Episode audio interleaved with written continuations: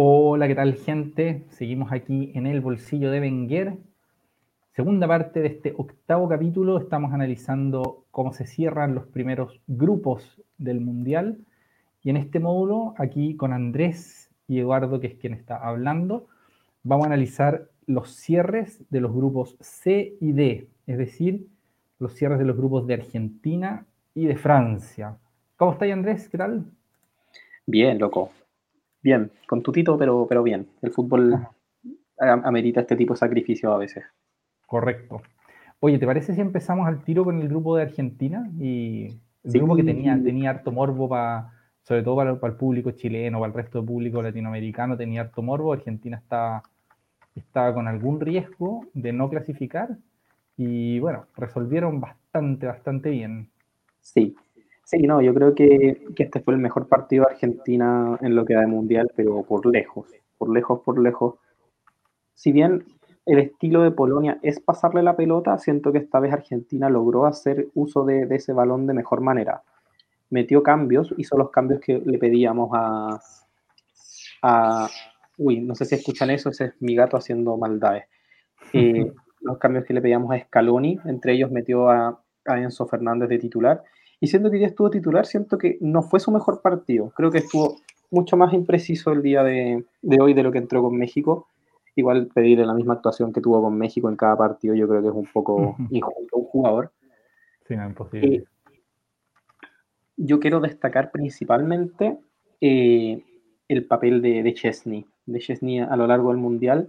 No le habían metido goles hasta hoy día y le tapó un penal a Lionel Messi en el primer tiempo que, ese penal también podría haberle generado algunos fantasmitas a Argentina, porque Messi, yo, sé la carrera que tiene, a mí me encanta Lionel Messi como futbolista, pero que es un pierde penales de manual, eso también hay que decirlo. Es uno de los jugadores que yo peor recuerdo a la hora de patear penales, porque en mi, mente tengo por lo menos siete penales que ha, que ha perdido. Tú sabes que, mm, hablando de esto, mira, lamentablemente nosotros no teníamos preparada esta conversación en este nivel de detalle, entonces no, no tengo a mano el, como, como el, el, el, Excel. Pero una de mis, de mis ñoñerías infinitas es que yo tengo un montón de Exceles, digamos, de planillas de Excel sobre fútbol que he ido creando a lo largo del, del tiempo. Y una de ellas es sobre estadísticas de los que a mi juicio son los mejores delanteros de, de estos últimos 30 años, eh, mirando datos de Transfer Market eh, por ejemplo, cuántos goles de cabeza hacen, cuántos goles de tiro libre hacen, cuántos, y entre ellos está su eficacia al tirar penales. Y si no me equivoco, la de Messi está en el orden del 70%, un poquito por debajo, como 68%. Eh, pero lo que recuerdo, por ejemplo, es que si uno lo compara con Cristiano Ronaldo, que es la típica comparación, eh, Cristiano Ronaldo se ha perdido menos penales que Messi a lo largo de su carrera, siendo que ha pateado como 100 penales más, o una cosa así de gorda, digamos, la diferencia. O, bueno, puedo estar, puedo estar inventando con las cifras porque ya no me acuerdo. Eh, pero lo que sí recuerdo es que, es que el porcentaje de eficacia, digamos, de Messi era bajo, era bajo, lo que es raro con un jugador que tiene esa precisión en la pegada. Eh, pero bueno, en fin, sí, Messi no es un gran pateador de penales, no lo ha sido en toda su carrera, lo que revela que para patear penales probablemente más importante que el control que se tiene sobre la pelota, que el de Messi es tal vez el mejor que yo he visto nunca en ningún jugador, o en fin, solo, solo comparable al de algunos elegidos, así hacer con la pelota absolutamente lo que quieran, eh, sino que importa también algo así como la, como la paz mental, la, tranquilidad, la, mente fría, cosas de ese estilo. Eh, pero bueno, eso. Y me gustaría añadir con respecto a esa jugada ese penal sí que no es penal en ninguna parte del mundo. O sea, el foul que cobran es una cosa absolutamente insólita. La jugada ya se había terminado, yo diría que es un choque y no una infracción, digamos, no, es un golpe que le haga que le dé Chesney a Messi, sino que es un choque completamente natural en el salto. Eh, a mí me da risa porque los argentinos, o muchos argentinos, reclaman que era penal de Neuer contra, contra Higuaín en el, en el Mundial del 2014. muchos argentinos que hasta el día de hoy siguen reclamando que esa jugada era penal, siendo que es una jugada así como bastante, bastante gris. Eh, pero bueno, en el día de Chesney incluso los, los relatores de DirecTV, que eran argentinos, decían, bueno, qué sé yo, a mí no me parece penal. Y Obviamente después se olvida y, Argentina ganó ese partido independientemente del penal, porque de hecho el penal no entró. Eh, pero raro eso, raro que, tanto que el VAR lo haya llamado, como que el árbitro mirando la jugada decía sancionar penal en una jugada que no, no, es falta, pero es que por ningún lado. Y, y, sin querer quitarle mérito a la selección argentina, ya tiene una colección de dos penales dudosos en esta fase de grupo. No, no, no, no, voy a decir nada más para no enemistarme con ninguno de nuestros audio escuchas argentinos que saben que, en el fondo esto que digo es verdad nomás. sí, no, ahora hay que decir que los resultados de Argentina no se explican en absoluto por los penales que les han regalado, porque de hecho el penal contra Arabia es en un partido que terminan perdiendo, o sea, el penal termina siendo trivial, eh, y el penal de hoy día no subió al marcador, o sea, es un penal que tampoco genera ningún efecto sobre el resultado. O sea, Argentina ha ganado, y esto lo podemos decir con, con toda claridad, ha ganado con total independencia de esos cobros raros. Eh, pero los cobros raros están, están ahí y es como feo, es, es, desagradable, yo creo que debe ser desagradable hasta para los propios argentinos, eh, como ver esos, esos penales cobrados. No, yo, creo que no. No, no en el eh, momento, no en el momento, sino que después, cuando tú dices, pucha, no, lo necesitábamos, O sea, igual celebran la, mano de Maradona hasta el día de hoy, así que no sé qué, tanto, qué tanto hay de verdad en eso. Pero lo que sí quiero, quiero puntualizar de ese partido fue la nula intención de Polonia de, hacer algo. Yo creo que las únicas dos pelotas que tocó Lewandowski en todo el partido fueron en, en su área defendiendo. Y eso, y eso al final, al tramo final del partido, les pudo haber jugado en contra. Para eso tenemos que mezclarlo con el, con el partido al lado, que fue entretenidísimo, que yo creo que ese es el partido que, se dio menos, que, yo también vi. Pero si tú me das el pase, hablo de ese partido. Dame, dame un segundo para, analizar de Argentina. Estoy, a ver, estoy plenamente de acuerdo con lo que dice respecto de que no fue el partido más alto de, de Enzo Fernández, pero a diferencia, tuvimos un muy buen McAllister, muy bien, excelente a mi juicio, eh, y un partido mejor que lo que yo esperaba de Angelito Di María, que, en el fondo yo lo veía físicamente muy, muy limitado. Eh, y hoy día lo vi, no te digo que sea un despliegue físico, pero, pero lo vi mucho más activo y como resolviendo bien. Y no se va a decir tanto por, porque la costumbre impide ver el bosque, digamos, eh, pero tremendo partido de Messi, sobre todo en la precisión de, su, de, la distribución de juego. Básicamente, cada pelota que tuvo bajo los pies eh, la, puso exactamente donde había que ponerla, eh, alimentando durante todo el partido a todos los jugadores. De hecho, al final, me parece que es una, que es una farra argentina en términos de goleada, o sea, no, da lo mismo porque, porque estaban clasificados, pero sobre todo si yo fuera mexicano, que supongo que los mexicanos no vieron ese partido, y veo ese partido en diferido, mi sensación va a ser como que Argentina no, no, no, nos, quiso, no nos quiso echar una mano porque, porque hubo muchas ocasiones para que Argentina hiciera el tercer gol. Así es. y el partido de México. ¿Le, damos con ese partido? Ya dale con el partido de México, te veo, te veo con ganas de, comentarlo. Es que me, gusta el, desenlace que tuvo porque fue un, un hecho medio insólito para mí. Bueno, eh, México sale con clara intención de imponerse y le cuesta un montón. Le cuesta un montón, el primer tiempo se va 0 a 0. Y prácticamente en el mismo minuto que McAllister mete el primer gol para Argentina, llega el primer gol de, el primer gol de México, que, abre automáticamente toda la ilusión, un gol de, de Martín. Y, y con eso México prende, sigue atacando, sigue atacando, sigue atacando al poquito tiempo después tiene un tiro libre Chávez, que es un golazo, uno de los mejores goles del Mundial hasta ahora. Lejos. O sea, no sé si el mejor, pero sin duda de los mejores goles del Mundial. Es que fue un tiro libre además muy fuerte. No, es perfecto, es perfecto, es un balazo eh, desde muy lejos, no, impresionante. Y, después de eso vino, vino la, la, situación más curiosa, que es que se pone 2-0 eh, Argentina se ponen 2-0 los mexicanos y los mexicanos sabían que con un gol más estaban. que necesitaban un gol más o que Argentina le hiciera un gol más a Polonia. Porque eh, en ese momento estaban iguales en absolutamente todo. Habían empatado a cero su partido entre ellos. Ambos mm. perdían 2-0 con Argentina y ambos le habían ganado 2-0 a Arabia Saudita. Entonces lo que empezaba a regir ahí eran las tarjetas amarillas en las que México estaba peor. Y eso mm. generó una situación absurdísima en la que, por ejemplo, el técnico polaco tuvo que sacar a Krikowiak porque tenía amarilla para que no le pusieran doble amarilla porque las amarillas cuentan como un punto de sanción y la doble amarilla contaba como tres. Entonces, si se iba expulsado Krikowiak, Polonia pasaba a estar debajo de, México, lo cual era absurdo. Era muy absurdo y, lo encontré muy divertido porque en el partido de los mexicanos, los mexicanos igual estaban jugando duro pues, porque sabían que en el fondo ya su rollo no era por las amarillas, era por goles. Claro. Y ya sobre el final llega una contra terrible de Salem Aldosari, que marca el gol saudí.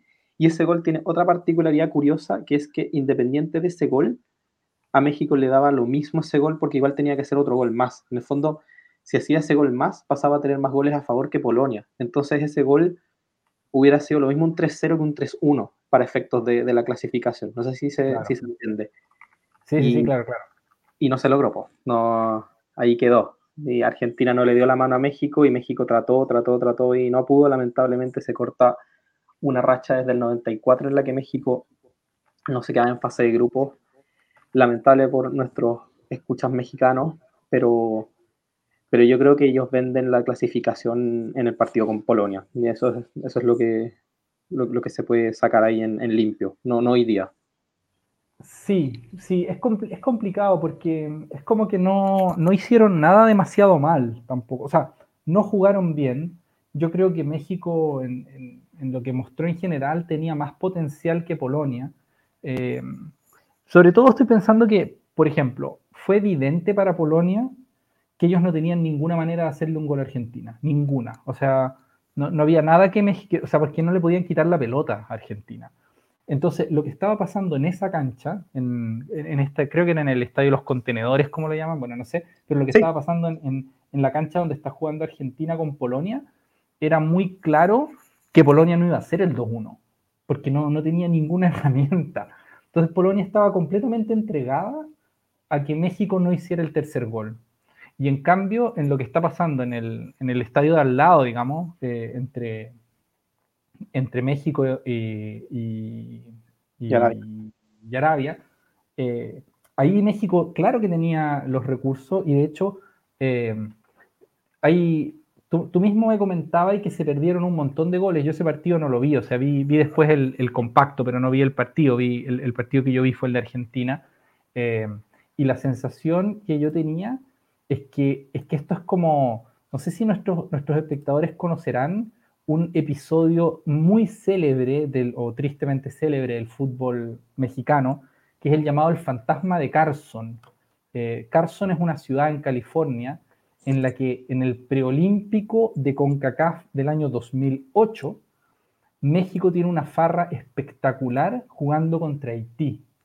Es un partido en el que necesitaban hacer, si no me equivoco, necesitaban ganar por cinco goles para clasificarse, necesitaban ganar 6-1 eh, y terminan ganando 5-1, perdiéndose 100 millones de goles, todos los mexicanos solos contra el arquero. Es un partido increíble. Si es que nuestros, nuestros auditores no han visto el compacto de ese partido, yo lo recomiendo con todo el corazón porque es de los partidos más divertidos de ver y de escuchar que existen con una narración de Martinoli que es divertidísima.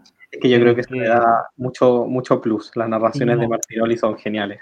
Eso es absolutamente, absolutamente lo mejor, es ver a Martinoli desesperadísimo con cinco mexicanos corriendo contra el arquero haitiano, la defensa, pero es que absolutamente en, la pasta base y, perdiéndose goles como locos. Bueno, en fin, lo que quiero decir es que, es que no es primera vez que una selección mexicana eh, tiene un tiempo razonablemente largo, en este caso tenían como media hora para hacerle un gol a un equipo que defendía muy mal y no lo lograron hacer. Y en el último momento, claro, sea esta, esta situación en que les, les, hace el gol al Dusari, aunque como tú bien decías, es un gol que no sumaba ni restaba absolutamente nada a las posibilidades mexicanas de clasificar, estaban quedando igual de eliminados con el, con el 2-0, digamos que con el 2-1, y el 2-1 tampoco les empeoraba su situación porque todavía con un gol más clasificaban, Pero bueno, en fin, eh, todo eso tú ya lo dijiste muy bien, así que no tengo nada que agregar. Sí, un desenlace curioso para un grupo curioso, yo diría.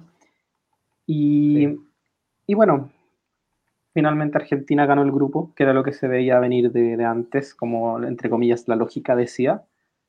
Y, y, clasificó Polonia, que fue de los rivales directos el, el, que lo logró. Sí, es divertido ver en el, en el estadio como en el estadio de, donde estaba jugando Argentina contra Polonia, que lo, los polacos se ponen a celebrar el gol de Arabia y si uno dice, bueno, es comprensible que lo hayan celebrado, pero, si uno se pone a pensar, el gol de Arabia no les cambia absolutamente nada la situación a ellos. Pero bueno, yo creo que solamente el componente anímico, o sea, es un gol que, que, no, no, no, cambiaba nada en, en, la ecuación, pero, pero es dolorosísimo, es dolorosísimo ese gol y ahí como que te mueres automáticamente siendo que igual necesitaba lo mismo. Sí, es cierto eso, es cierto que más allá de la parte numérica, la, las emociones juegan mucho también en, en, en, el fútbol y da un poco la sensación el gol de Aldusari de que el partido ahí se acaba. O sea que en fin, sí. lo que estábamos intentando hacer nosotros, nos lo hicieron a nosotros y bueno, y, y fin en el fondo, como ya perdimos. Sí. Así es. Y pasemos al D. Pasemos al grupo D.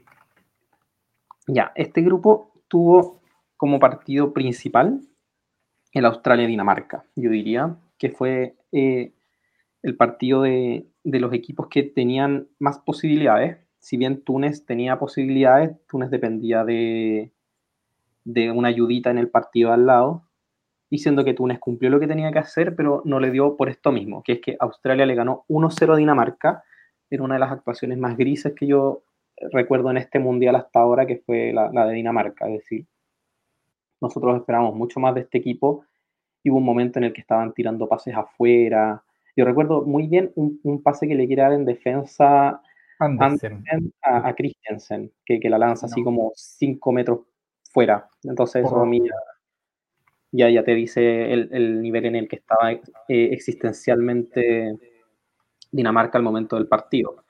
Sí. El gol a mí me pasa lo mismo, perdón, paréntesis. Disculpa que te interrumpa, eso que tú estás describiendo del pase, del pase fallido de, de Andersen yo vi algo exactamente equivalente en el partido de, de, Ecuador, que es un pase atrás depreciado, también muy chueco, que, que, obliga como a retroceder una jugada. En, el fondo, esos como detallitos, cuando tú, tú, tienes un equipo que está nervioso, que no le están resultando las cosas, y de repente te da como una muestra así, pero clarísima de que están completamente desconcentrados, que están atarantados, y, y claro, de eso es muy difícil volver. Perdón, sigue nomás. Sí, no, que, iba a contar que, que el gol es un, un, golazo de una contra de Matthew Lecky, que es una contra que un poco capitaliza el solo, que se va, se va a encarar al central, lo encara para allá, para acá, para allá, para acá, y logra sacar un remate que fue un muy lindo gol.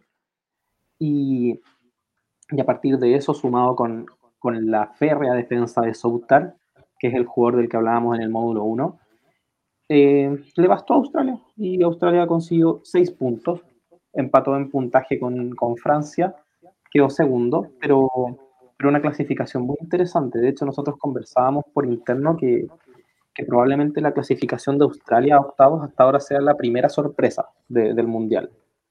Independiente sí, de. Así como gorda, sí. sí, independiente de los resultados, que pueden haber resultados más sorpresivos que otros. Por ejemplo, si bien Senegal le ganó a Ecuador, era el equipo que podía ganarle Ecuador. No hubiera sido más sorpresivo que clasificar a Qatar. O claro. Argentina que terminó primero en su grupo, que Independiente que perdió con Arabia Saudita hizo la pega. Entonces se ha estado dando la lógica salvo hasta este punto que es que Australia logra la clasificación. Sí, efectivamente, eh, yo sí, eso lo, lo comparto con, totalmente. Digamos que Senegal haya clasificado, más allá de que uno pudiera decir, Ecuador era ligeramente favorito para algunos. Eh, de hecho, jugador por jugador, probablemente el favorito, de hecho, era más Senegal que, que Ecuador.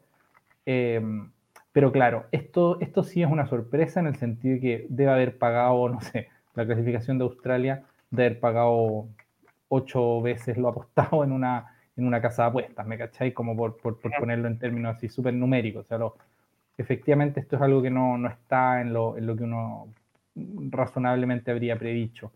Eh, ahora, dicho eso, eh, me parece que más allá, de, más allá de, la, de la sorpresa y de lo muy meritorio que es para mí eh, de parte de Australia haberse clasificado, lo que me parece más como destacable es la decepción de Dinamarca. Y aquí va a parecer que soy como un, como un Grinch, que en vez de, de yo celebrar a los que clasifican, me pongo a criticar a los que no. Pero no, esto realmente creo que es, hay que, hay que analizarlo caso por caso.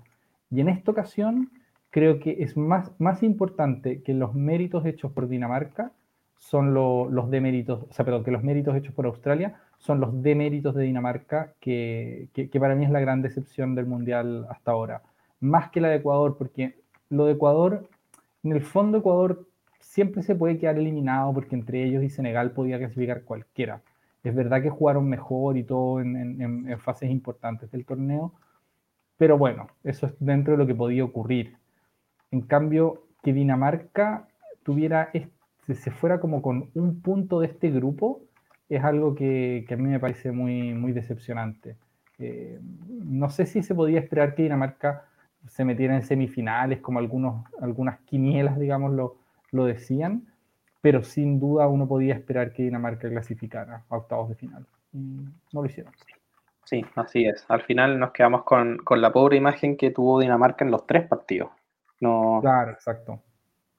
sobre todo con Túnez, que, que, uno cuando vio ese partido ya entendió que se le venía oscura la cosa, pero, pero no a este nivel al final.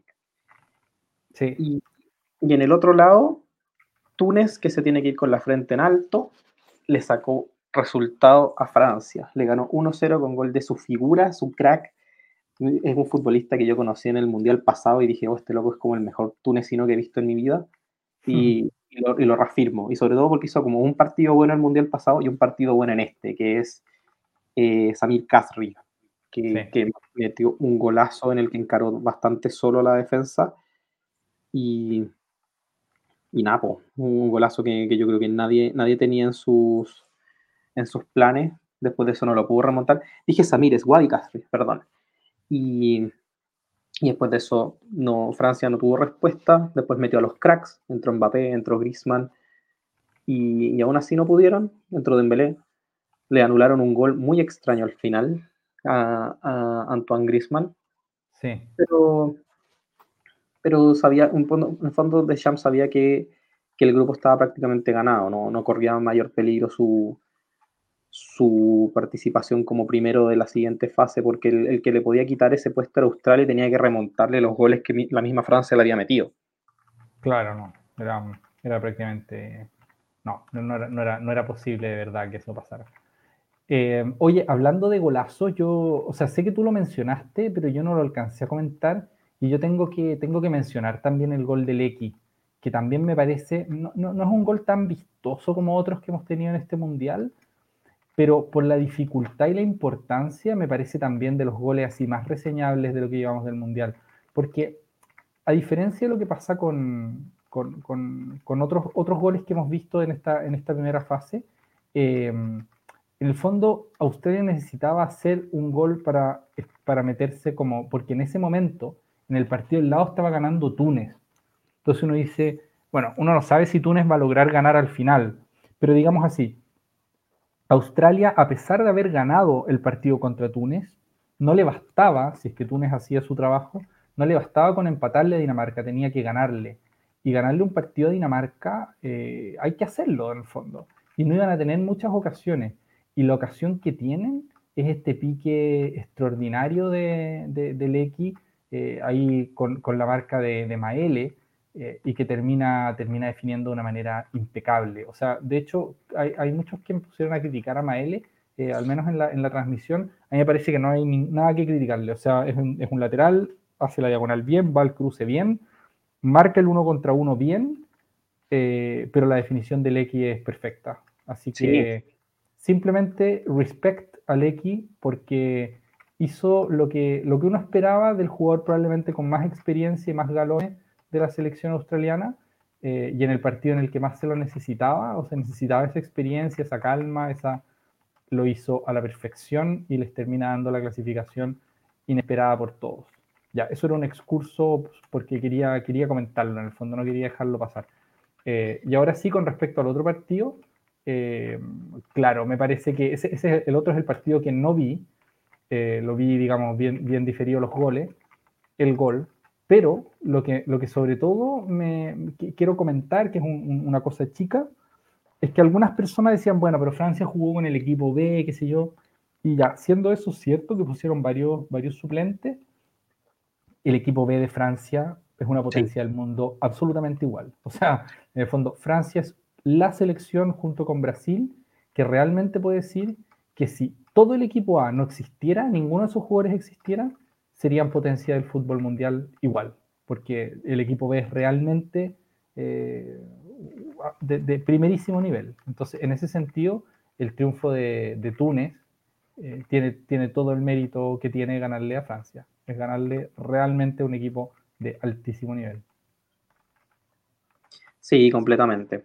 Completamente. Saber que, tienes centrales como Saliba, que son prácticamente quinto central, es muchísimo decir. William Saliba está siendo en este momento probablemente y con diferencia el mejor central de la Premier League. Y está teniendo re pocos minutos con, con Didier Deschamps y probablemente como, como sigan así los centrales titulares, poco va a haber. Y eso ya te dice un poco la, profundidad de plantilla. Habían hablado de que Benzema estaba disponible y Deschamps un poco le cerró la puerta, porque ya, ya tiene el equipo al final. Entonces, si, si se puede dar esos lujos al final, ¿de qué estamos hablando? ¿Qué queda para, el resto de situaciones? Sí, no, absolutamente, absolutamente. O sea, es que entre los jugadores así que tiene como, como recambio, hay jugadores del nivel de, de Kingsley Coman, ¿cachai? O, como decís tú, de Saliba, o en fin en su, momento, aunque, aunque al final se lesionó, pero tenían en Kunku, que fue elegido el mejor jugador de la, de la Bundesliga. Eh, y, y, en Kunku, habiendo sido el mejor jugador de la Bundesliga, era originalmente, si no me equivoco, el sexto delantero de, de, Francia o atacante, jugador de ataque de Francia. Entonces es una cosa completamente de locos, completamente de locos. Eh, o sea, Camavinga no es titular en Francia, siendo que es al menos medio titular en el Real Madrid.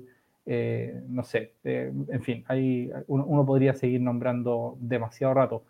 Es titular, por ejemplo, Cundé, es titular Barán, como que los defensas son como, en el fondo, tiene al menos cuatro centrales, pensando, estoy pensando en Upamecano y Konaté, eh, y, sin hablar esto todavía, como dices tú, de Saliba, o sea, en el fondo la plantilla de Francia es prácticamente infinita, y, y claro, eh, pueden, pueden darse ahí muchos lujos.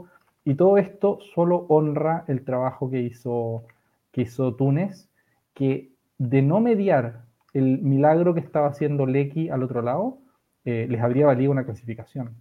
Sí, sí, y importante también decir que, que Túnez salió a jugar el partido como correspondía. Túnez salió a plantarse a plantarse ahí, le anularon un gol bien anulado por offside en el primer tiempo, pero, pero en el fondo Túnez fue el que quiso poner sus cartas en la, en la, mesa y lo hizo, y yo creo eso muy digno, sobre todo porque el equipo con el que estaba jugando era el campeón del mundo.